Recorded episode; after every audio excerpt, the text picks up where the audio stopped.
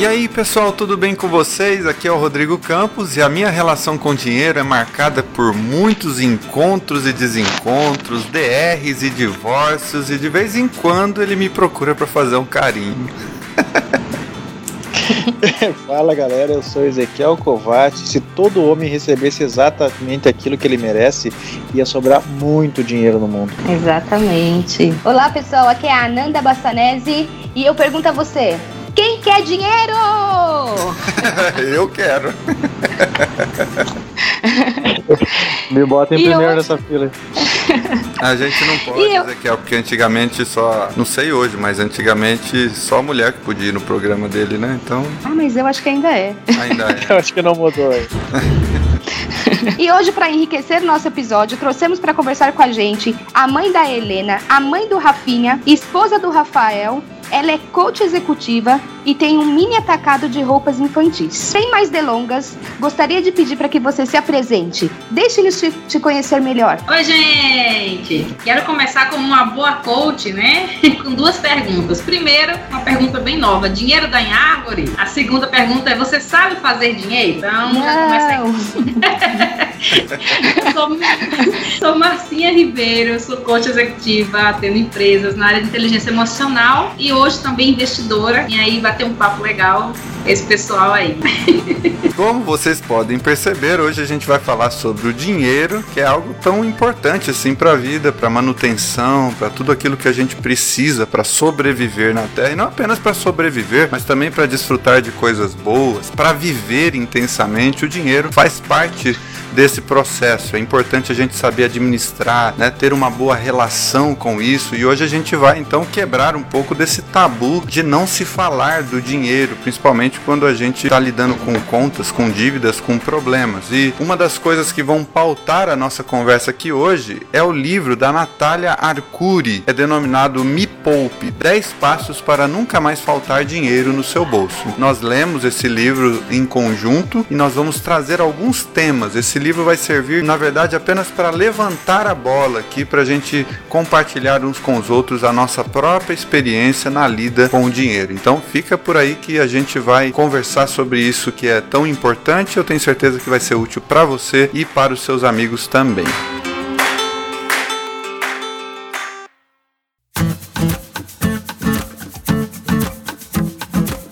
E hoje eu quero indicar uma série especial com o objetivo de debater o tema educação política. A escritora e youtuber Juju lançou em agosto uma série chamada Política se Discute, com o intuito de nos ajudar a entender a política brasileira. A Júlia, que é dona desse canal, ela criou uma série onde ela fala, onde ela instiga a gente a falar sobre política. Então, a série se chama Política se Discute. Quem nunca ouviu essa frase, não é verdade?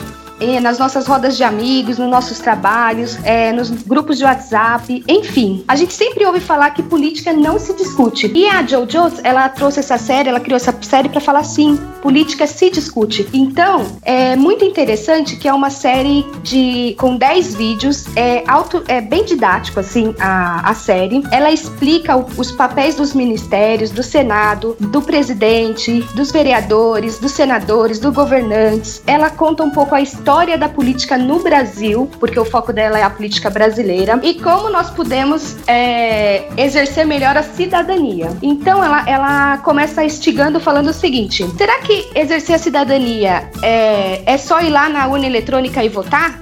Será que a gente pode fazer algo a mais do que somente esse ato? E sim, ela explica que sim, ela dá essas dicas ótimas de aplicativos que você pode instalar no seu smartphone para você poder, é, de repente, falar de um buraco que tem no seu bairro e cobrar uma melhoria.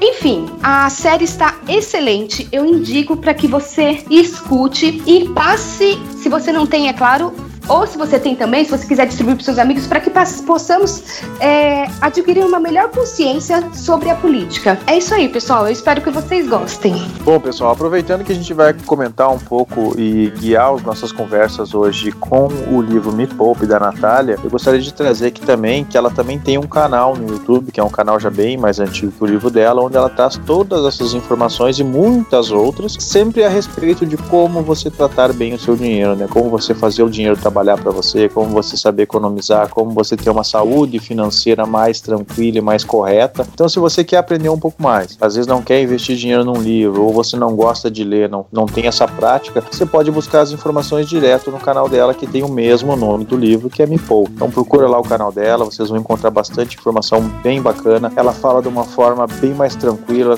sem muitos termos técnicos, digamos assim, né? Ela fala com uma linguagem bem jovem, uma linguagem bem atual, fica bem bacana de entender e também bem mais fácil conseguir assimilar as coisas que ela está passando, principalmente nesse mundo que tem uma linguagem às vezes um pouco mais pesada, né? A gente, nós brasileiros não somos acostumados a aprender como lidar com o dinheiro desde novo, ou aprender como lidar com o dinheiro na escola, né? A não ser que você faça um curso de economia, um curso visando essa área, dificilmente a gente vai ter acesso a isso. Então ela está trazendo o acesso a isso de forma entre aspas gratuita, né? Porque o YouTube nos dá essa possibilidade. Então, tu pode encontrar boas informações ali e já aproveita para ir aprendendo um pouco mais sobre o que a gente vai estar tá comentando hoje no nosso programa. E a minha indicação da semana é um podcast chamado Anomia. Eu tenho colocado já nos meus stories aí do Instagram que eu ouço alguns episódios desse podcast e eu quero indicar hoje porque ele é feito pelo Rafael Kepler e ele é muito direto nas suas falas, ele trata de alguns assuntos relacionados à vida dele, alguns pensamentos pessoais assim acerca da vida e eu acho bem bacana a maneira é, aberta, sincera que ele explana os assuntos. Até anotei aqui como que é a descrição do podcast Anomia, ele diz assim: em meio ao caos da rotina, Rafael Kepler fala de tudo que vier na cabeça, desde temas fluorescentes como Super Nintendo e GIFs de gatinhos, até discussões radioativas sobre aliens guerras e conspirações. Não repara a bagunça.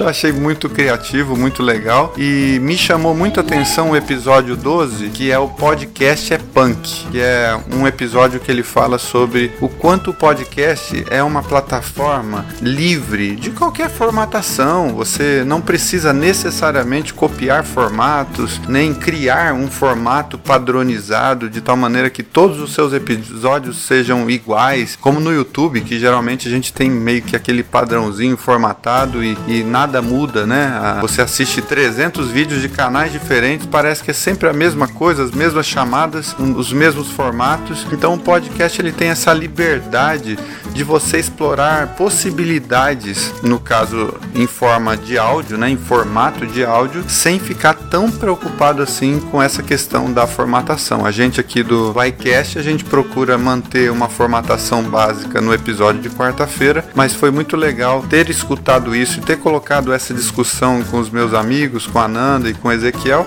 porque a gente também está querendo explorar essa liberdade que o podcast pode nos propiciar. Então, fica a dica aí, dá uma olhadinha lá no canal dele, é o podcast Anomia.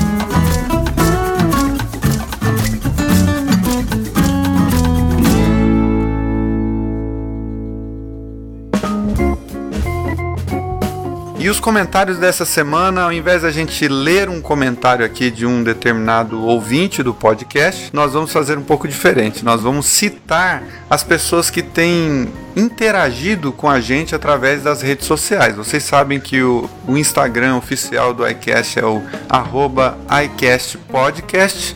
Você sabe também que os nossos perfis pessoais é arroba Caminhante Aprendiz, arroba Ananda Bassanese, arroba Ezequiel Covati. E então essas pessoas que têm interagido e falado sobre os episódios que a gente tem gravado, a gente tem guardado esses comentários assim e temos aprendido muito também com as críticas que nos vêm. Uma forma de agradecer a todos vocês que sempre nos ouvem é justamente citando aqui o seu nome é, nesse episódio. Então nós vamos fazer uma espécie de créditos de fim de filme, entendeu? Então a Nanda vai ler algumas pessoas aí, o nome de algumas pessoas, eu vou ler o nome de outras pessoas, o Ezequiel também. Então se sinta representado aí nesses nomes, ainda que seu nome não esteja na lista, e saiba que sempre que você comentar nas nossas redes sociais, nós vamos ler com carinho, analisar com carinho, e isso só nos estimula a continuar nesse caminho. E já já de antemão eu adianto e peço desculpa a todos que estiverem nos ouvindo, que a possibilidade e a probabilidade de a gente errar algum nome ou sobrenome é muito grande.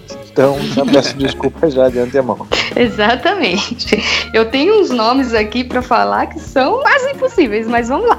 É, daí, então, olha. Hein, daí acontece o efeito oposto. Ao invés da pessoa se sentir privilegiada, alegre, feliz, ela vai falar, puxa, mas errou meu nome, daí vai lá e dá um bloco no nosso canal. Exatamente. Então vamos lá, como forma de agradecimento ao Saulo Covatti, a Fernanda Guizo, a Nina Kim, Gilson Flor, Pauline, Graça Santos, Jerusa Covatti, Emily Bondi, Regiane, Clea Vale, Vera Santana, Isabela Dewal, Valéria Custódio, Dai Kerstin, Caio Olha, Martins, essa é americana. Ana Patrícia Mendes, nossa Fofes amiga, e Bruno Pereira. Bom, na minha lista aqui tem o Emerson Oliveira, K. Fabrício, Evan Thomsen, Eudes Gomes, Fátima Silva, Thaís Paz, Cristina Oliveira, Léo Medeiros, agora vai ser difícil, Cadija Sá, Ekelson Henrique, Irã Barros, Fábio Carvalho, Simone Freitas, Vitor Porto, Gleice Real, Ryan Lucero, Débora Duque e Gerhard Regard. Esse aqui é, é francês, certeza. Gerhard, Gerhard, Gerhard. Gerhard, Gerhard Regard é um trava-língua. O time vem escalado com a Lara Castro, Eduarda, Paulo Roberto Farias, Cristiane Batistin, Pablo Vargas, Ana Churruca, Churuca, Churruca, acho que é Churruca, Lucas Deluca, Nick Dari, Bruno Cavalcante, Mirlene Silva, Naldo Souza, o grande Naldinho, fera, grande fera, Netier Johnson, Fernando Jesus Amado, Fernando, Fernando Nachurudin. Amado. Esse nome é complicado. Fernando Nachurudin, Cido Aparecido, Nathalie Santos, Mariana Bassanese e Júlia Bassanese. Acho que isso aqui, como é que se chama? Nós estamos trabalhando com muito, muito familiar. É... Nepotismo, isso aí? Nepotismo.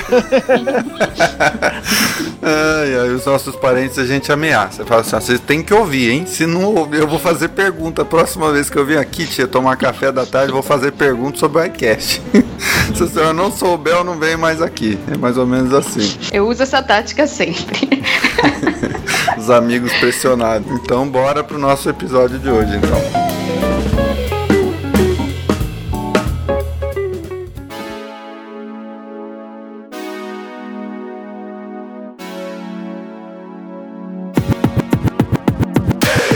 Bom, pessoal, para começar então sobre o nosso assunto de hoje, eu queria fazer uma breve introdução a respeito da Natália de Oliveira Rosa Arcuri, que é uma jornalista e educadora brasileira que escreveu esse livro, Me Poupe. E ela não apenas escreveu o livro, como Ezequiel falou há pouco, ela criou o seu canal no YouTube em 2015, que é, na verdade, o maior canal sobre finanças do mundo. Então é uma informação bem importante. Ela conseguiu fazer de uma forma jovial, é, dinâmica, que alcançou bastante jovens assim. Então, em termos de inscritos, ela já está com mais de 3 milhões de inscritos e nessa área de finanças é o maior canal do mundo. É formada em jornalismo pelo Centro Universidade de Faculdades Metropolitanas Unidas e teve passagens pelo SBT e pela Record. É interessante falar um pouquinho sobre esse livro me Poupe, é interessante dizer o seguinte, que ela se tornou aos 32 anos milionária e nesse livro ela, ela, ela conta um pouco da sua própria história de vida, ela descreve um pouco sobre como foi a relação dela com as finanças desde a sua mais tenra idade, como que as coisas eram tratadas dentro de casa, na relação dela com os pais. Então, é esse livro, ao mesmo tempo que tem algumas dicas, que tem algumas frases de efeito, que tem algumas receitas meio meio que até que você encontra em tudo quanto é livro de autoajuda a respeito de finanças, mas também tem uma história que ela conta é, a respeito da própria biografia nesse processo e como ela chegou às conclusões que ela transformou em conselho para os inscritos dela e para os leitores do livro dela. Algumas coisas eu achei interessante, eu já vou meio que dar a minha opinião aqui. Tem algumas coisas que são bem básicas, na minha opinião, são bem é, elementar. Talvez seja seja o alvo dela, o público-alvo dela ao escrever esse livro, justamente trazer algumas informações básicas para quem nunca pensou a respeito do assunto, porque ela vai tratar de questões bem elementares. Então, para mim, que precisava ler algo bem básico, talvez foi satisfeito, né? Mas para alguém que já tem um certo conhecimento dessa área, talvez possa ser um pouco enfadonho e e você pode ter outras opiniões que não sejam iguais a mim, as minhas. Eu acho legal, ela começou o livro dela falando sobre dinheirofobia. Foi um termo que ela inventou lá para falar de uma realidade no Brasil que nós temos muita dificuldade de falar sobre o assunto dinheiro. O dinheiro é uma espécie de tabu, ainda mais pelo fato de que ele apresenta um certo status social.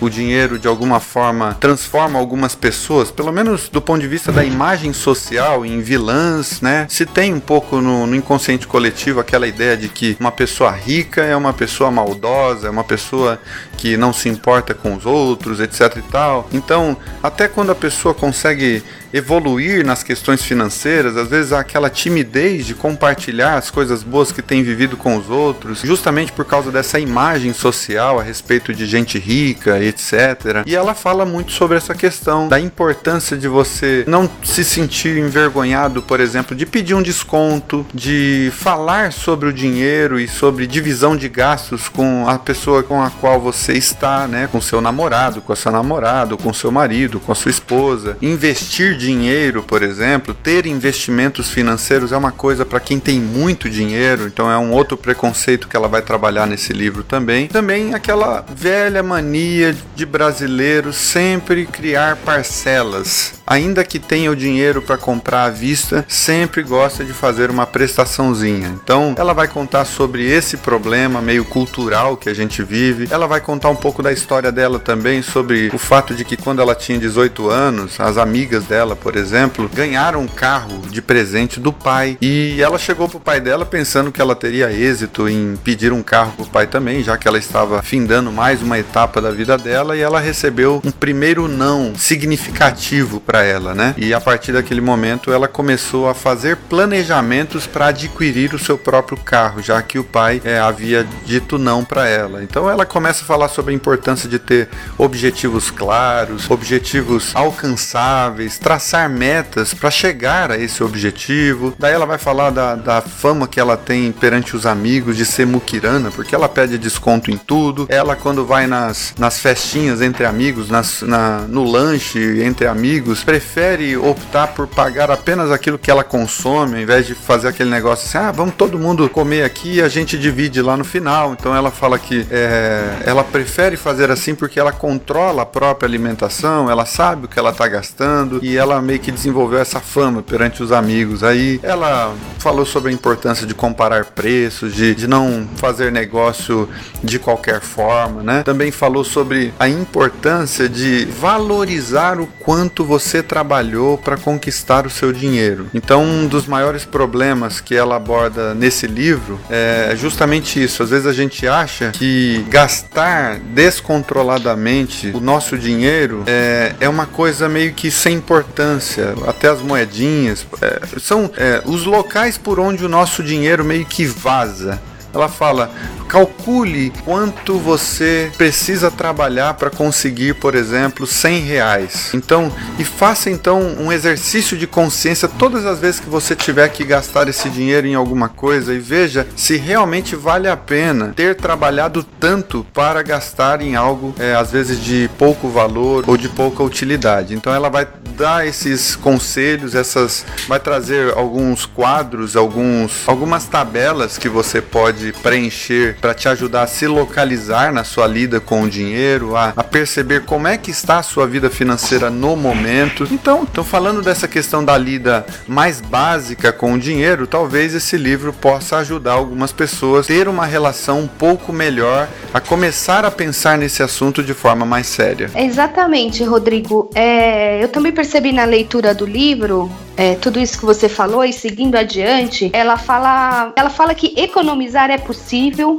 Menciona a cultura do minimalismo, né? Que é algo bem interessante de você consumir com consciência, de você olhar para tudo que você tem e ver se realmente você precisa de tudo aquilo. Será que você precisa comprar mais uma calça jeans? Ou será que você precisa adquirir alguma coisa além daquilo que você já tem, ela traz essa consciência mesmo de analisar a sua vida como um todo, assim, o que você tem, o que você vai adquirir e o que você precisa. E aí, ela fala que quando você guarda dinheiro, significa dizer que você guardou e ele está à sua disposição. Então, o ideal é você poupar o dinheiro, porque quando você poupa, você imprime nesse dinheiro uma outra finalidade. Ele é um dinheiro que não vai ser utilizado guardado. Então, quando ela, ela quer mais ou menos dizer assim: eu tenho um dinheiro guardado, sem destino aquele dinheiro guardado, ele é um alvo fácil para que você possa a qualquer momento pegar ele para utilizar em qualquer outra coisa que não seja um objetivo é, real na sua vida, uma coisa que você planejou de repente, sabe? E aí você acaba nunca conseguindo guardar aquela grana para de repente comprar um carro, guardar aquela grana para quitar as prestações do seu apartamento ou para qualquer outra coisa, uma viagem. E ela fala sobre esse, é, essa questão das metas, metinhas e metões, né? Que é um conceito bem interessante, que é como se fosse curto prazo, longo prazo e médio prazo. Eu falei meio na ordem errada, mas é, é isso. e é bem interessante esses conceitos que ela traz. Ela também pede para que a gente possa a medir os nossos impulsos de consumo, que para medir esses impulsos de consumo é muito importante antes de comprar, você notar cinco passagens da compra. Por exemplo, desejar, orçar, planejar, ter foco e realizar. É, você é, respondendo esses cinco, cinco tópicos para você mesmo, você vai responder, é, você vai conseguir de uma forma racional pensar se realmente você precisa daquilo. Então, é, para quem tá pensando em realmente economizar, eu acho que são dicas muito boas, assim. E, e também a Natália, ela fala assim, que muitas pessoas usam uma desculpa muito interessante quando a pessoa não, ela tá pensando em economizar, mas sente essa dificuldade, porque a cultura do consumismo, ela é muito forte em nós. Então, a pessoa fala assim: "Ah, não, eu vou comprar, porque vai que eu morro amanhã, né? Vai que amanhã eu não tô mais nem vivo. Eu vou comprar, porque e acaba se furtando daquele estágio que eu já havia dito, que nós já havíamos comentado, que é a meta a longo prazo, a meta a médio prazo, e você acaba só indo no mediatismo, consumindo o que de repente não vai trazer algo que realmente vai mudar a sua vida ou vai realmente te realizar como pessoa. Então, sim, morrer todos vamos, é o que ela fala. Vamos todos, essa é a única certeza da humanidade, que todos vamos morrer. Mas enquanto isso não acontece, faz o planejamento, faz o planejamento de é, curto prazo, médio prazo e longo prazo e tenta adequar suas finanças dentro disso.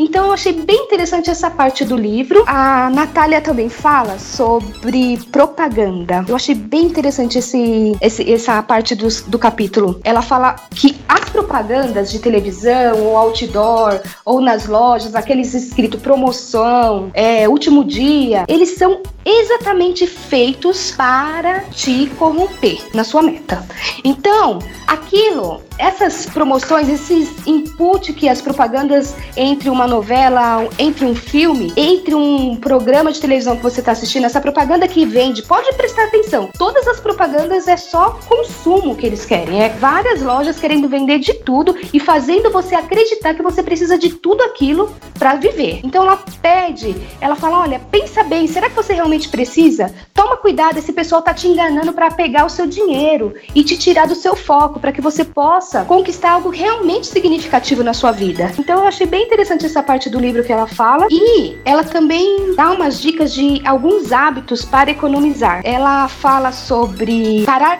o carro na rua, não deixar o carro em estacionamento, que você já paga o seguro do seu carro e ainda paga estacionamento. Ela diz que faz isso. Pesquisar antes de comprar, pedir desconto, é, verificar se na sua conta bancária é descontada alguma taxa e ligar para o seu gerente, pedir desconto da daquela taxa, pedir isenção daquela taxa, do seu cartão de crédito fazer a mesma coisa. E uma coisa importantíssima que foi o auge para mim, já que eu trabalho mais ou menos com isso, é você ter uma planilha onde você descreve toda a sua receita, todas as suas despesas e você compara o que entra, o que sai diariamente. é super importante você ter isso. Eu, particularmente, eu tenho isso, eu faço um, é, o controle das minhas despesas e das minhas receitas diário, assim, eu tenho dia a dia tudo que eu gasto e tudo que eu recebo. Sim, eu sou assalariado, eu trabalho como CLT, eu recebo a cada 15 dias, mas os gastos, também tem algumas, alguns gastos que são programados, conta de luz, prestação do apartamento, é, seguro do carro, enfim. Só que o que onde vaza muito dinheiro, que eu noto na minha vida, assim, na minha despesa, é no dia a dia, sabe? Eu programei para mim gastar X reais durante a semana. Então eu vou medindo isso no dia a dia mesmo, é naquela coisa assim, na ponta do lápis que eu faço isso, sabe? E ela fala sobre isso, eu achei fantástico ela falar sobre isso, de você ter essa planilha, que você possa controlar os seus gastos dia a dia. Inclusive, para quem ouvir esse episódio e quiser uma planilha dessa, eu posso disponibilizar a minha planilha. É só mandar lá no nosso canal do Instagram, é iCastPodcast. Eu quero a planilha que eu vou disponibilizar para vocês. Eu mando no seu e-mail e você pode utilizar a planilha e eu posso te dar a ajuda de como utilizar a planilha, para que você também tem, que tenha interesse fazer esse controle diário das suas despesas. E vai ser muito bom para você.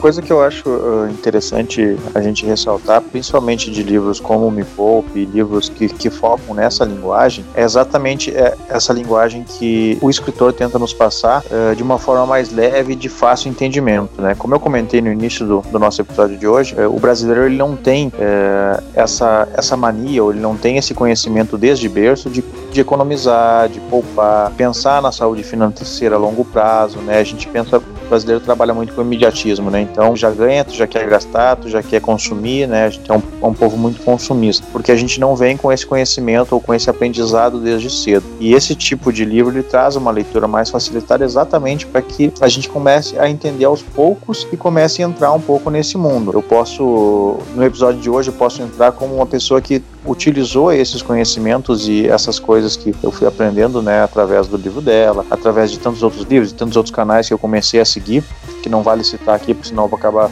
passando o programa inteiro citando um monte de gente, e foi o que me fez entender como eu poderia dar o salto da mudança de vida que eu queria fazer, né? Que era uh, largar um emprego, que eu tinha um emprego muito bom aí no Brasil, uh, onde eu ganhava relativamente muito bem perto das pessoas que trabalhavam uh, perto de mim. Eu trabalhava com vendas, trabalhava com projetos, que são coisas que te geram uma renda grande porque te geram comissões, né? E comissões, se tu souber como trabalhar com elas, tu pode ter um ganho bastante bacana. Então, entender como isso iria gerar uma renda necessária para que eu pudesse dar esse passo, que era mudar de país e tentar buscar uma vida diferente, né? Porque quando eu resolvi mudar e sair do Brasil, não foi por causa da saúde financeira, porque eu já me sentia satisfeito com, com os ganhos que eu tinha, mas era em busca de um milhão de outras coisas, né? Era em busca de poder ter uma segurança mais tranquila, né? Aqui onde eu moro hoje eu posso sair agora meu horário aqui passado da meia-noite eu posso sair na rua sem me preocupar com nada, né? Uh, as pessoas que moram comigo aqui, por exemplo, o carro deles hoje está estacionado ali na rua, vai ficar ali, não vai ter perigo nenhum de ser assaltado. Posso dar um exemplo? Ontem a gente foi num supermercado e deixamos o carro com as janelas abertas, aquele tarde estava um pouco quente, abafado, ficou o carro aberto, a gente fez o que tinha que fazer, voltou, o carro estava lá bonitinho no mesmo lugar. Eu vim para cá em busca de outras coisas, né? De segurança, de saúde melhor, de pensar numa vida melhor para minha esposa, proporcionar uma coisa melhor para ela, proporcionar uma coisa melhor para o nosso futuro, né? poder conhecer o mundo de uma forma diferente que a gente queria conhecer. E para isso a gente teve que se programar muito financeiramente, né? Então a gente teve que abrir mão de muita coisa, a gente teve que entender é, a forma de poupar, o que poupar, é exatamente como a Ananda colocava, que a Natália bota no livro dela, que é pensar pequenos projetos, né? Curto, médio e longo prazo, né? Fazer pequenas metas, né? a metinha, é, o metão, enfim, né? Como ela colocou, porque é isso que vai te levar ao longe, né? Então a gente criou uma meta de quanto a gente precisava se organizar financeiramente, um valor X, para que o projeto funcionasse. A gente queria casar, então tinha que ter mais um valor Y. A gente queria ter uma, uma segurança, então tinha que ter mais um valor Z. Então eram várias coisas que deveriam ser feitas e postas à prova para que isso colocasse num curto espaço de tempo em que a gente se propôs a isso. Né? Então a gente teve que abrir mão de muitas coisas, muito consumismo, né? Que a gente, as pessoas são acostumadas a fazer, né? Ver uma coisa que quer comprar, né? ver um curso que quer fazer, ver uma coisa na TV que quer consumir, uma coisa nova, um tênis novo, uma camiseta rota nova, enfim, são várias coisas que nos forçam, né? E eu tinha várias programações de coisas que eu queria, enfim, fazer, ou ter, ou possuir, e quando eu percebi que meu sonho era outro, eu comecei a abrir mão de tudo isso para chegar num outro ponto, né? Então é mais ou menos isso que as pessoas têm que aos poucos começar a entender para ver que a saúde financeira vai se tornar cada vez melhor, pensando no médio e longo prazo, né? A gente tem que parar um pouco com o imediatismo. E aproveitando que nós temos a ilustre presença da Marcinha aqui, que tá quietinha, né? Esses iCasters é assim mesmo, a gente, a gente convida o pessoal e deixa eles quietos, entendeu? A gente não faz pergunta, a gente é, é desculpa aí a nossa falta de hospitalidade. A gente queria muito que você contasse um pouco da sua experiência com essas questões financeiras e que pudesse enriquecer aí a nossa nosso bate-papo sobre isso. O que, que você concorda, o que, que você discorda, que absurdo que a gente já falou aqui e a gente nem percebeu. Nos ajude aí com a sua experiência. Não, não, tá legal demais. Cara, a Nanda tava falando aí sobre as questões dos gastos supérfluos. Eu tava olhando para uma caixa aqui agora, exatamente essa na minha mesa, da Jequiti, que eu comprei dois perfumes a mais sem precisar. Eu já comecei a notar aqui, cortar gastos supérfluos, né? É, e realmente é um trabalho diário, né? Como ela falou. E essa autoanálise é muito rica, né? Se você poder ter essa, essa autoanálise é muito rica. O legal é entender que, como eu, como eu sou especialista em inteligência emocional, embora eu seja investidora, está é, muito correlacionada a emoção com gastos. Assim, emoção com finanças andam muito juntas, né? E todos vocês comentaram sobre a questão de, do consumismo. O consumismo está muito ligado também a questões como ansiedade, como a busca de preencher um vazio e você vai consumindo naquela busca e aí termina a tua vida financeira pagando né, o pato. Eu queria falar um pouquinho, já aproveitando uma indicação de um livro muito bom que eu terminei essa semana, chama-se Pai Rico, Pai Pobre, é, Robert Kiyosaki. É um eu acho um excelente livro, assim, e ele é muito prático. Ele realmente ele fala sobre como criar um ativo, né, para que pague o teu passivo. Então, é muito legal. Mesmo quem não tem familiaridade com contabilidade, você consegue, através dos desenhos que ele faz, do, dos balanços patrimoniais, é, conseguir entender a própria vida. Você consegue dizer, nossa, eu tô nesse quadrante, assim. Então, é muito bacana, me ajudou bastante. É, embora eu, eu sou investidora, mas eu tô sempre buscando, né, porque são os caras são especialistas, né? Kiyosaki é respeitadíssimo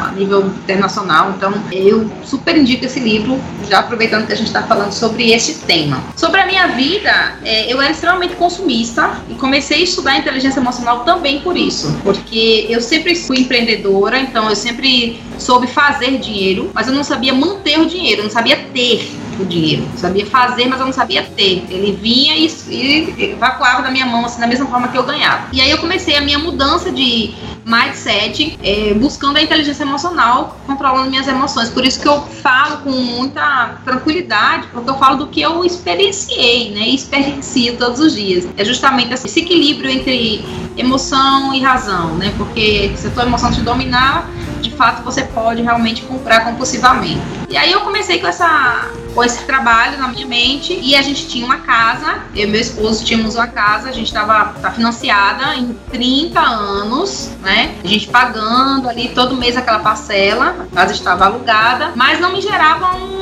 ativo. Na verdade, ela estava me gerando mais despesa do que, do que rendimento. Por causa da deteriorização da casa, inquilino e tudo, tava, não estava sendo um negócio para mim naquele tempo. E foi onde a gente começou a, a, a debater sobre a ideia de vender essa casa e aprender a fazer o dinheiro trabalhar pra gente. E quando você não tem familiaridade, como é, o Rodrigo falou, né, com o dinheiro, realmente a gente tem dificuldade de falar sobre isso, porque não é familiar, né? Nós não somos estimulados a falar sobre educação financeira e é uma algo que está bem novo assim, e o pessoal está se interessando, isso é muito legal. É, mas era assustador pra gente pensar no dinheiro trabalhar pra você. Você pensa, como fazer isso? Não tem lógica, né? Porque tem algumas crenças limitantes que você vai alimentando durante a vida toda e você realmente acredita naquilo, né? E como acho que o Rodrigo também falou que é, o rico é ruim, o pobre é bom, né? Tem essa, todas essas questões aí de crenças. E a gente começou a, a tentar mudar essa mentalidade para poder ter coragem de vender o sonho da casa própria, né? Que é um, um perfil bem nosso, assim, do Brasil, e começar a pegar esse dinheiro para injetar na, a, na bolsa de valores. Então, assim, a gente teve, aí a gente criou coragem né, para poder vender essa casa. Não foi fácil, não foi fácil. Emocionalmente falando, foi um luto vivido, porque a gente é, ralou muito para comprar essa casa. Foi, foi muito sonhada a casa, embora que a gente não morava mais nela, né? Mas é um bem que você se apega, tem um apego emocional e se desapegar foi um trabalho que não foi fácil. A gente vendeu a casa, ainda ficava com aquela sensação de minha casa, minha casa, até mudar uhum. o vocabulário, né? E aí a gente começou a injetar dinheiro. Então, outra dica que eu dou, não invista em poupança, porque a rentabilidade é muito baixa. Então, se você uhum. tem muito medo e é conservador, comece pelo tesouro direto, que é um pouquinho mais que a poupança. E dentro de 30 dias você já consegue ver uma rentabilidade né? Ainda que uhum. pequena, mas você consegue é, é, trabalhar com essa rentabilidade. Mas a, o nosso, o meu perfil é mais. Desculpa te atrapalhar, mas é interessante salientar duas coisas que tu comentaste que eu acho bastante importante. É, se tu for hoje, se qualquer pessoa que estiver começando nesse ramo de, ou querendo estudar, enfim, sobre essa questão de, de economia, enfim, vocês vão perceber uma coisa que tu colocou que é muito interessante, que foi o ponto de tu entender que tu estava se desfazendo de um sonho brasileiro. E essa uhum. palavra que tu colocou é muito interessante do sonho brasileiro, porque muitos especialistas falam que um dos maiores erros que a gente faz é investir na casa própria, né? Isso. É exatamente porque tu vai ficar 30, 40, 20 anos preso a uma coisa que ela não vai te dar retorno nenhum. Então, às vezes, tu alugar alguma coisa, ou enfim, tu morar de aluguel, vai ser uma coisa que vai te retornar muito mais, porque tu pode pegar o resto do dinheiro que tu estaria pagando durante 30 anos para reinvestir, que é o que hoje tu faz, investindo na bolsa, investindo em tesouro direto, investindo em, C, em CDB, enfim, várias outras coisas que a gente pode investir. E outro ponto que tu colocou que eu acho que é muito interessante foi a gente tem medo de aceitar que a gente está errado, né? E teve um uhum. certo momento que tu percebeu, tu, você e seu marido perceberam que vocês estavam errados na forma de pensar e foram inteligentemente buscar uma forma de como mudar ou como aprender a ser diferente. Hoje tu utiliza isso até para ensinar outras pessoas, né? Então é a gente aceitar que a gente está errado e buscar um conhecimento para melhorar e para conseguir cada vez, no nosso caso hoje aqui, entender melhor como guardar dinheiro, como fazer o dinheiro trabalhar, como o dinheiro pode dinheiro gera dinheiro, né? E as pessoas isso. às vezes não têm essa visão de como isso funciona. Isso, inclusive no, no livro de, de Kiyosaki, uma das primeiras coisas que ele fala é que a casa é um passivo, não é um ativo, uhum, né? Uhum. Então, eu, para mim foi um alívio muito grande, porque desfazer da casa não foi fácil, emocionalmente falando. Quando eu li isso, eu, uff, tô no caminho certo. É. Porque, é, de fato, ela para mim tava realmente sendo um passivo. Ela tava só tirando dinheiro do meu bolso. Né? É que nem carro, né? O carro acho que ainda é pior, né? Porque o carro é uma isso. coisa que valoriza muito, tu tem gasolina, tu Isso. tem seguro, tu tem tantas coisas que às vezes tu andar de Uber ou andar de táxi ou enfim. Cara, aqui no Brasil a gente tem uma realidade, por exemplo, eu que moro no interior, lá do Rio Grande do Sul, eu morava né, no interior do Rio Grande do Sul, o nosso transporte público era horrível. Então, às vezes o carro era a única opção, mas se a pessoa mora num lugar que tem opção, às vezes é muito melhor ter trabalhar dessa forma do que tu ter um carro, alguma coisa que vai te gerar um gasto menor durante todo mês, né? Mesmo que tu tenha terminado de pagar o carro, tu tem gasolina, tu tem tudo. Uhum. Sim, eu não sei como é aí, né? Onde você mora, na Itália, aqui ainda tem, tem os impostos, né? Altos e tal. Então, realmente, se o carro não. Se você não usar o carro para fazer dinheiro, pode ser também, aí você torna um ativo, realmente colocar na, na, na, ponta do lápis, era o melhor vender realmente e ter outros meios. Mas tudo depende de análise, né? Porque às vezes você perde muito tempo, então tem que estar bem analisado, mas é bem colocado isso aí. E aí eu comecei, eu, eu vendi a casa e aí eu contratei um coach financeiro da minha confiança aqui de, de Pernambuco. E a gente colocou. O meu, meu perfil não é tão conservador, eu sou mais ligada ao risco, né? E eu tinha, eu, tinha, eu vi diante de mim três opções, né? Que era o tesouro, a, a, a, a ação mesmo, que é a especulação que a gente chama, que é tipo, você compra a ação, espera ela subir para vender e ganhar aí na diferença, né? E tem uma forma de você é, trabalhar na, na Bolsa de Valores com venda de opções. A venda de opções é como se fosse um seguro, onde a pessoa compra de você o direito de comprar a tua ação. Então ela paga para você um, um, seguro de comprar a tua ação naquele dia no valor que você estipular. Foi pelo caminho que eu fui. Foi onde eu me senti mais segura, ou, ou melhor, menos dado ao risco, foi trabalhar na bolsa de, de, valores, né? Investir na bolsa de valores com essa venda de opção. Né? Então você compra lá um determinado X de ação e aí você vende a opção daquela ação, ou seja, a pessoa paga para ter o direito de comprar a tua ação naquele dia no preço que você estabelecer. Marcinha, então hoje eu... pode falar. Deixa eu te fazer uma pergunta. E você tem que ficar, porque eu tenho uma ideia de qualquer coisa que você vai fazer referente a ações, você tem que estar tá na tela do computador assim o dia inteiro ligado para saber qual é o seguinte passo que você tem que dar. Isso é um mito? É uma fantasia da minha cabeça ou é realidade? Para mim, é, existe essa possibilidade quando você trabalha com trader, né? Ou seja, quando você trabalha com, com especulação. Que, que é especulação? Uhum. Você compra uma ação, vamos dizer, você compra por 20 reais, e aí você Uhum. espera que ela suba para 30 reais para você vender. Aí sim, você tem que Uhum. ficar toda hora olhando, né? Uhum. E normalmente os traders, ou seja, pessoas que vivem só disso, de, que mexem com o dinheiro de outras pessoas, administram ali na bolsa, ficam direto ali olhando porque eles trabalham com isso. Então eles pegam essa, essa atuação que custou 20 e ele busca uma oportunidade de vender a 30 e aí nesse ganho aí, né, é onde ele tem o ganho dele e a pessoa e o investidor também tem seu ganho. Então nesse caso de especulação, sim. No meu caso, não. Eu só, eu só acesso a bolsa uma vez por mês, que é no dia do pregão. Aham. Então, eu, eu trabalho com a, com a ação, vendo a, a, a opção, a pessoa compra, né?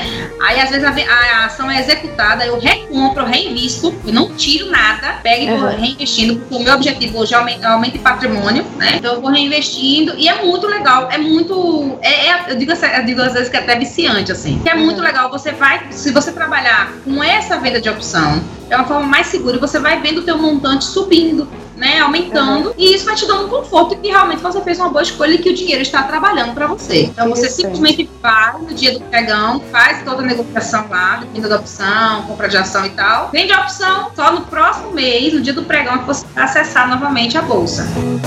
E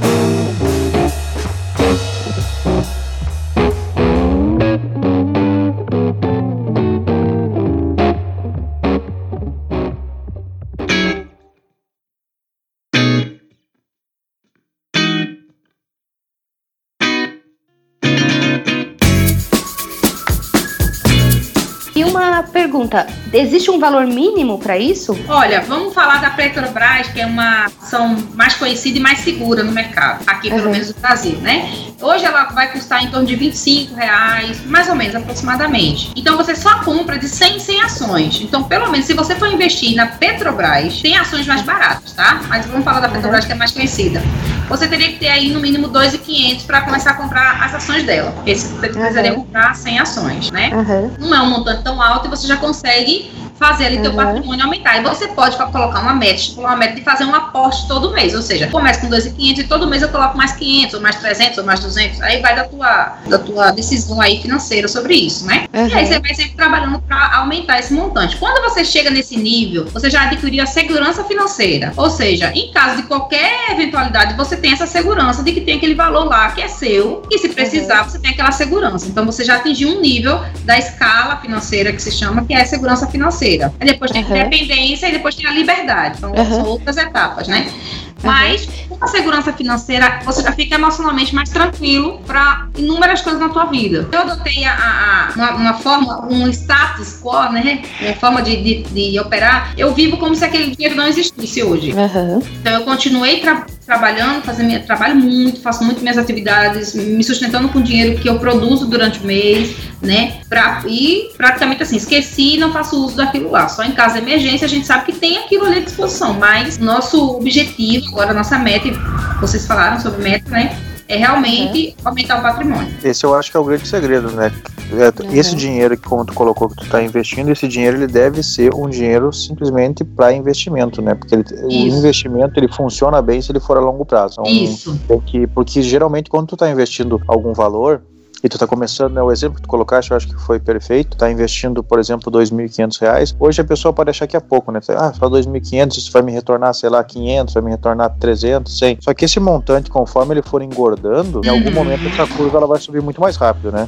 Isso. Então, tu vai conseguir fazer esse ganho ser muito mais exponencial. E Uhum. eu acho que tu colocou muito muito bem no início da tua explanação, falando sobre a questão de que tu, tu buscou um profissional, né, que te auxiliasse, te ensinasse um pouco mais. Isso, com certeza. E tu escolheu ser uma pessoa que fosse trabalhar mais na questão do risco, né? Por isso que tu foi para a bolsa de valores. Se tem alguma Uhum. pessoa que tem um pouco mais de medo e tem um pouco mais de receio, eu daria até como exemplo ou até como uma forma de dica, eh, buscar talvez eh, conversar com algumas corretoras, né? Porque as corretoras ge- geralmente elas trabalham com taxas muito melhores que as taxas do banco, né? Que nem tu Uhum. falou hoje, deixar dinheiro na poupança e deixar o dinheiro morto, né? Porque não vai te render praticamente nada. As mesmas coisas que o banco te oferece, que pode ser Sim, Tesouro Direto, CDB. Mesmo trabalhar com a questão, por exemplo, de bolsa de valores, que o banco pode te ajudar com isso, as corretoras também te ajudam com isso. E existem infinitas corretoras muito boas, muito bem vistas no mercado, né? Então, essas corretoras mesmo, elas têm profissionais que podem, conforme tu vai, o tipo de plano ou de pacote que tu busca com eles, é, profissionais que podem te ensinar a fazer hoje o que a Marcinha faz, né? Que é trabalhar com bolsa de valores, que é um mercado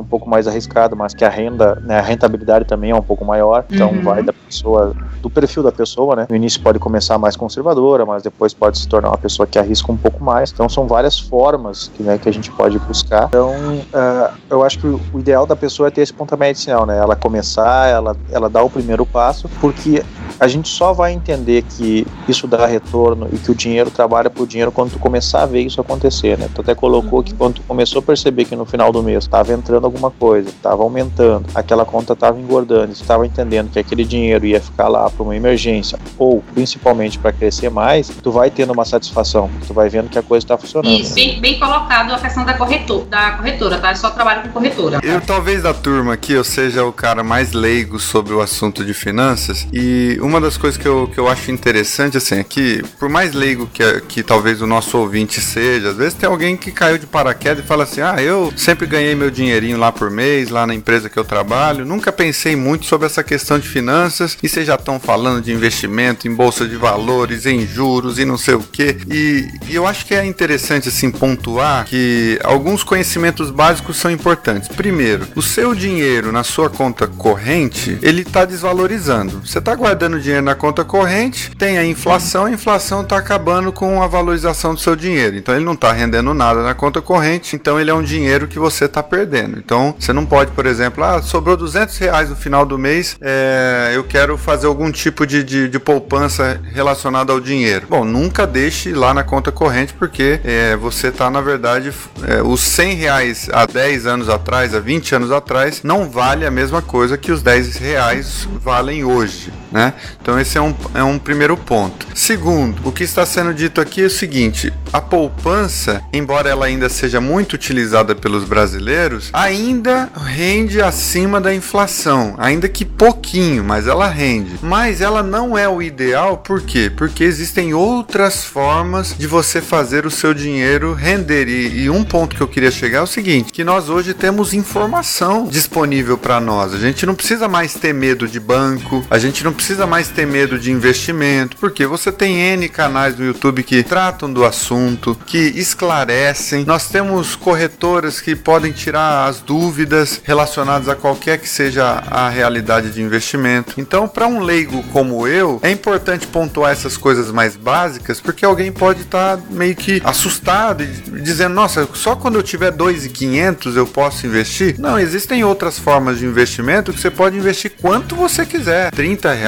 100 reais, 2 mil reais, 10 mil reais. Mas esse tipo de investimento que a Marcinha está falando exige um pouco mais, que daí é já trabalhar com a bolsa de valores, daí tem um, é, você precisa de ter um pouco mais de dinheiro para poder fazer esse investimento. Eu acho importante pontuar isso, porque pode ser que alguém esteja boiando e dizendo assim, puxa, eu nunca lidei com banco, eu guardo meu dinheiro debaixo do, do colchão, eu tenho um cofrinho aqui, eu estou guardando meu dinheiro lá, e às vezes a pessoa nem sabe que ela está perdendo dinheiro. Quando ela guarda no cofrinho dentro de casa, Isso. o seu rendimento está sendo corroído pela própria inflação, mesmo que ele tenha a ilusão de que ele está guardando dinheiro, né? Eu fazia pior, porque eu guardava debaixo do colchão e, claro, forma figurada de falar, né? Eu guardava e aí eu, quando eu via algo que eu queria muito é, é, consumir, inclusive cursos, eu consumi muito cursos que eu não precisaria, eu torrava o dinheiro assim, sem nem pensar, né?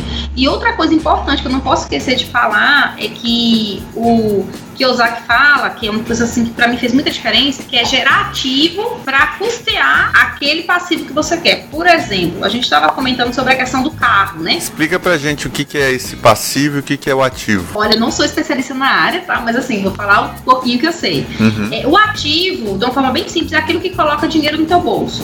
Uhum. E o passivo, aquilo que tira. Então vamos dizer que você queira é, adquirir um carro, por exemplo, que não vai ser um ativo, porque você não vai fazer dinheiro com aquele carro. Você vai ter aquele carro como um benefício seu para andar com a sua família, para passear, enfim. E vai esse carro vai tirar dinheiro do seu bolso com manutenção de carro, com combustível. Então ele é um passivo, né? E o que o Zaki fala o seguinte, que nós precisamos estudar uma maneira de fazer um ativo para que aquele ativo, ou seja, alguma coisa que gere dinheiro para você, para que esse ativo pague esse seu passivo, né? Então vamos dizer que um carro tem um custo mensal para você entre combustível, depreciação do carro, vamos dizer, vamos colocar aí 500 reais, né? Por mês você tem aí um gasto com carro entre combustível e depreciação do carro, manutenção, 500 reais. Então o que, que eu posso fazer que me gere esse 500 reais para que eu possa manter sem comprometer necessariamente as minhas finanças? Então um ativo que mantém esse teu passivo, né? Ele fala isso para mim muito importante, essa informação para mim foi importantíssima,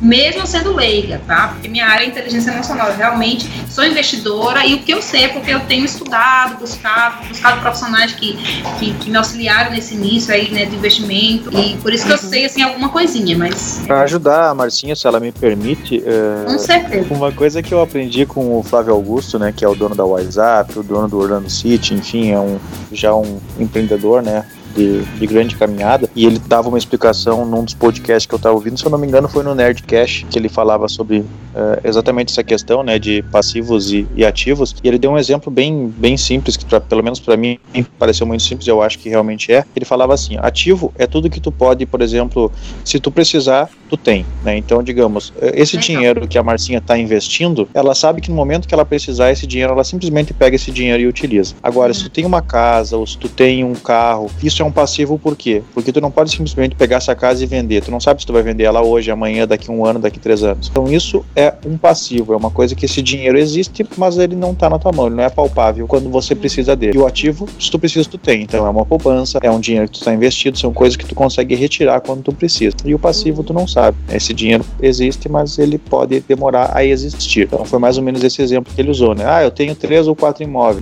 O ativo seria aquele aluguel que tu recebe certo, que tu sabe que tu vai receber, e o passivo seria se tu precisar vender ele. Tu não sabe se tu vai vender ele em um mês, um ano, em um dia. Então era mais ou menos esse exemplo que ele deu e eu achei que ficou um exemplo bem bom, bem para fácil entendimento.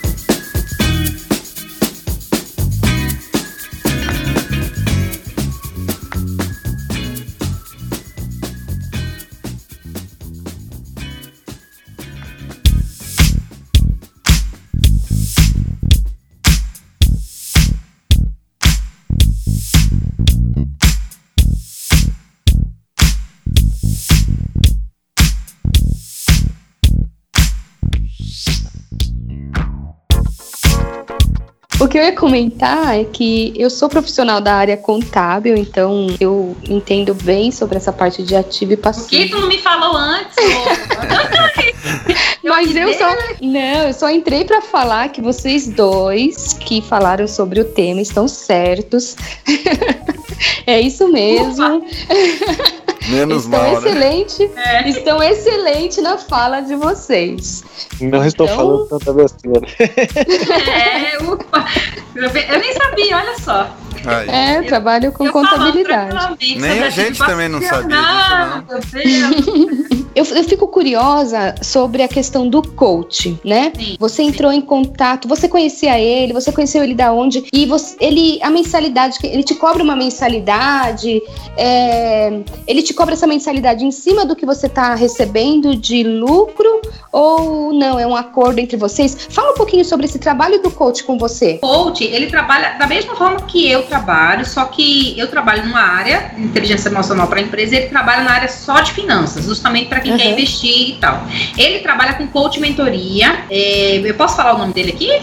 Pode. Pode. Então é o Rodrigo Ferreira, que eu super indico uhum. aqui, né? É, eu conheci o Rodrigo, me formei com o Rodrigo e eu vi, e eu sou muito assim, eu, eu olho muito o exemplo da pessoa se contratar, né? Então eu vi o Rodrigo sair de uma vida uh, financeira X, que já era boa, porque ele já tinha um comportamento financeiro bom, mas eu vi ele assim, acredito que até quadruplicar o que ele tinha Eu vi esse crescimento, acompanhei com ele essa evolução, né? E é uma pessoa da minha mais alta confiança. Ele não segura conhecimento, ele não retém. Ele chega e te, te dá uma aula sobre bolsa, ele faz com você, ele, ele te ensina a prática e você paga para ele um contrato. Então, ele, no meu caso, eu contratei ele por cinco meses, foi, foi meus primeiros cinco meses, né? Ele cobra um valor X por esse pacote, entendeu? Uhum. É, não é um valor baixo, tá? Não uhum. é um valor baixo, eu não considero um valor baixo, é um, é investimento mesmo que você vai fazer para saber o que fazer com aquele teu valor, aquele teu investimento, né? E aí ele vai te acompanhando, ele faz um trabalho de acompanhamento por cinco meses, de mentoria mais coaching. Comigo, ele não precisou fazer o trabalho de coaching, porque eu já estava decidida sobre o que eu ia fazer e qual era o meu propósito de vida nesse momento, né? Porque muda. Mas ele faz também esse trabalho, porque muitas vezes você tem um montante é, e está muito ligado, o, o, dinheiro ele tem, tem que estar tá muito ligado ao teu propósito de vida, para que você uhum. faça uma escolha assertiva. Então, o trabalho do coach é o quê? Primeiro, encontrar onde você está, qual é o teu ponto A, né? Encontrar qual é o teu propósito de vida para alinhar o, teu, o valor que você tem. Vamos dizer que você tem um valor, sei lá, de 5 mil reais guardado, né? Você quer começar a investir. Então, ele vai alinhar o teu propósito de vida com o valor que você tem e vai traçar o teu perfil. Então, se o teu perfil é conservador, ele vai começar com, investimentos mais conservadores, mas vai te ensinar o, o variável, né? Uhum. E, e assim ele vai te acompanhando, fazendo as primeiras, uh, os primeiros acompanhamentos, tirando suas dúvidas. E chega um momento onde você começa a falar de igual para igual, entendeu? Por que, que eu não faço esse investimento em vez de fazer esse? Então você começa a conversar e ele fala que quando a gente começa a conversar assim, de igual para igual, é porque ele já atingiu o objetivo dele, ou seja, você já está com um nível de conhecimento de gerenciar né, o teu, o teu valor ali. Então é mais ou menos um trabalho de acompanhamento. É, ele é montado com muita pergunta, porque ele vai perguntar todo o tempo o que, que você quer, o que você acha melhor, qual é o teu propósito nesse momento, você quer arriscar mais ou menos, qual a tua perda e ganho, né? Muita uhum. pergunta. E também mentoria. No caso dele, ele faz também uma mentoria, porque ele ensina como você começar a investir e, e trabalhar na bolsa de valores, né? Legal. E aí eu queria falar só algumas coisinhas sobre fazer dinheiro. Tá. E aí é uma dica da minha vida mesmo, da minha experiência de vida, né? Porque às vezes a gente, a gente tem forma, forma de fazer dinheiro e, não, não, se, não se liga, né?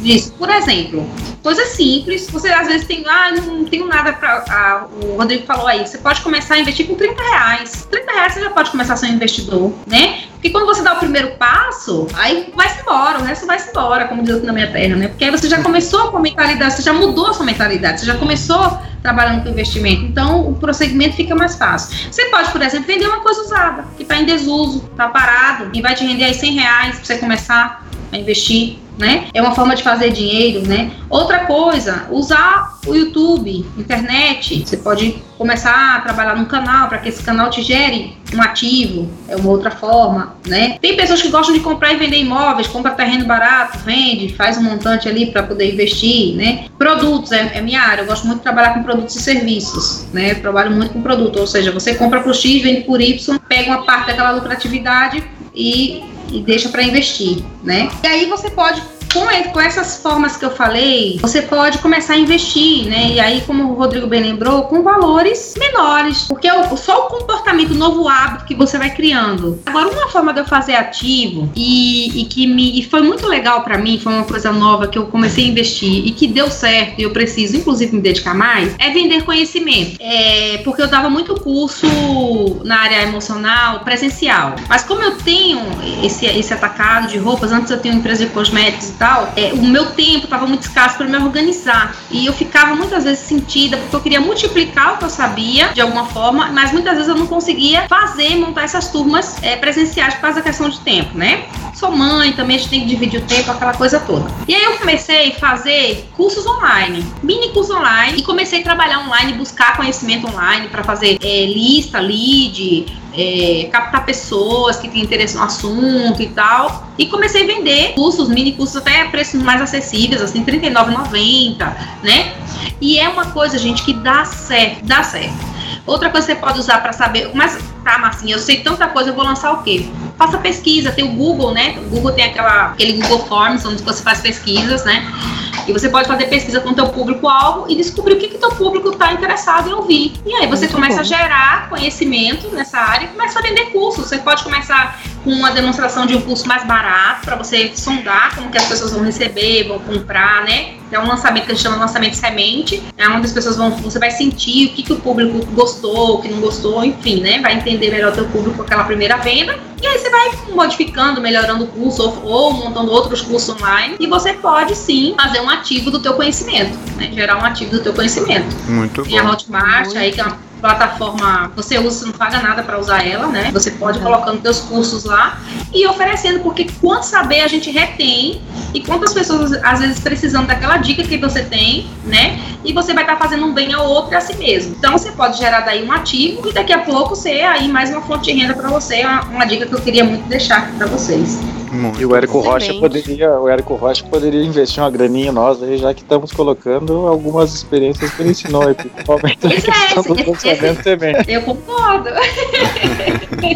É legal essa plataforma do Hotmart, porque você pode criar um curso, seja ele de 15 aulas, de 30, de 10, seja de quanto tempo for, você lança na plataforma e você pode também encontrar pessoas interessadas em vender o seu curso que vão ganhar comissões por cada venda que conseguirem. Então, se o seu curso for realmente bom e ele estiver em alta no Hotmart, aparece alguns vendedores, algumas pessoas que trabalham com marketing digital e fazem até questão de vender o seu curso, porque é bom para elas, porque se é um curso que está dando certo, tem muita gente comprando, então é, aproxima esses vendedores também. Então você acaba meio que sendo uma espécie de empresário, vamos dizer assim, né? E sem aquele ônus é, de pagar todos os direitos trabalhistas e tal. Você expôs o seu conteúdo ali, alguém vai lá, acha interessante, quer vender esse curso para ganhar suas comissões e você acaba ganhando também pela venda dessas, dessas pessoas, né? Não estamos falando de pirâmide, nada disso, é apenas um Não, não. processo É natural. afiliado. Exatamente, um processo de afiliados de vendas online de cursos, né? E aproveitando, né, se caso o pessoal tiver interesse também, né, pode deixar né, um recadinho para nós lá nos- nas nossas redes sociais também, se tiverem interesse em conversar um pouco mais sobre marketing digital, né, porque isso daria acho que uns 40 programas, então a gente pode aprofundar um pouco mais o, o conhecimento sobre isso, enfim. Então se o pessoal tiver interesse, a gente pode falar sobre afiliados, pode falar sobre ferramentas, que nem a Hotmart, Monetize, que tem, existem tantas, né, ou até mesmo em estruturas de cursos, que a gente pode trocar uma ideia também e fazer alguns outros programinhas aí, é só dar um grito que a gente vai, vai conversando. Isso. Aham.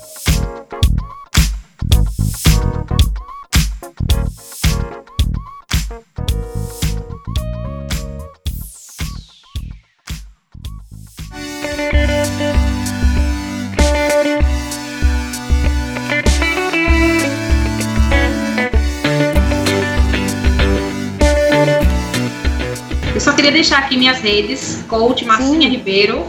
É, no, meu, no meu canal do YouTube eu tenho vários conteúdos gratuitos, o pessoal pode acessar lá. Ansiedade, inteligência emocional. Eu sou coach, estou me formando agora em terapeuta também, né? Então, falando sobre essas questões da- da- das emoções, como lidar melhor com emoções. É, tem um sobre foco, como trabalhar melhor o foco. Então, espero que, que a galera aí acesse e goste do conteúdo que tá lá para vocês. Puxa vida, muito obrigado pela sua participação, pelo seu tempo, por se dispor a conversar com a gente sobre esse assunto. Eu que agradeço. Puxa, é, o iCast também é uma oportunidade para a gente fazer novas amizades. Eu tô amando, assim, todas as participações especiais que a gente teve aqui até agora tem sido muito enriquecedor e agradeço de coração você ter repartido o seu conhecimento com a gente. Isso não tem dinheiro que pague, né? Porque realmente é, é muito precioso, é muito, é inestimável o valor, né? Puxa, Rodrigo. Ezequiel e Ananda, minha gratidão, né? Eu fiquei bem nervosa, falei, meu Deus do céu.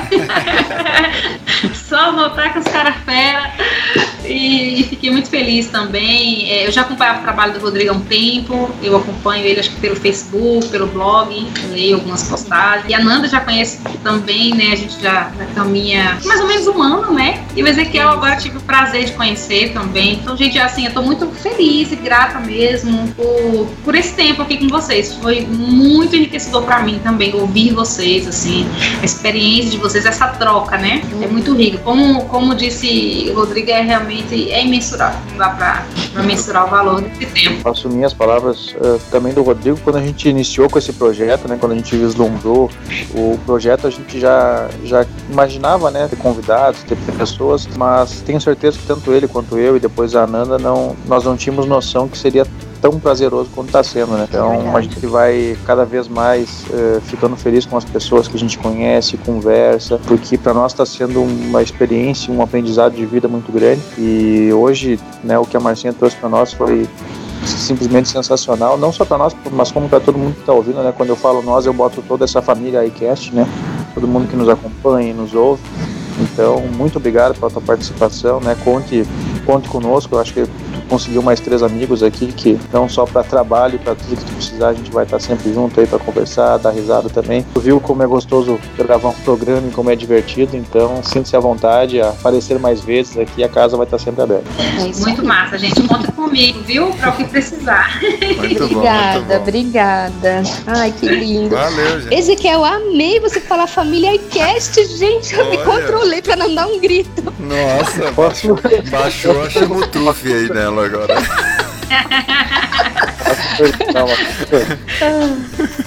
Vocês perceberam que eu fiquei cinco minutos fora da conversa porque eu caí aqui ou nem? Você eu não percebi. Não, não, eu, eu, percebi que ele saiu, mas você caiu, caiu lá em. Só a Marcinha percebeu que tá chegando hoje. Percebi, foi o Vector aconteceu. O Ezequiel já bateu a perna na cadeira, ele já, já, já engasgou durante uma fala dele. Caiu da internet. Tá? Ah, você caiu da internet. Eu nem vi. Ah. Eu tô, eu tô, prestando atenção tanto no conteúdo que eu nem tá, nem tá prestando atenção em mais nada aqui. Eu achei que não ia dar. Saiu depois ingressou. Falei, ué? tranquilo, tranquilo. Então beleza, gente.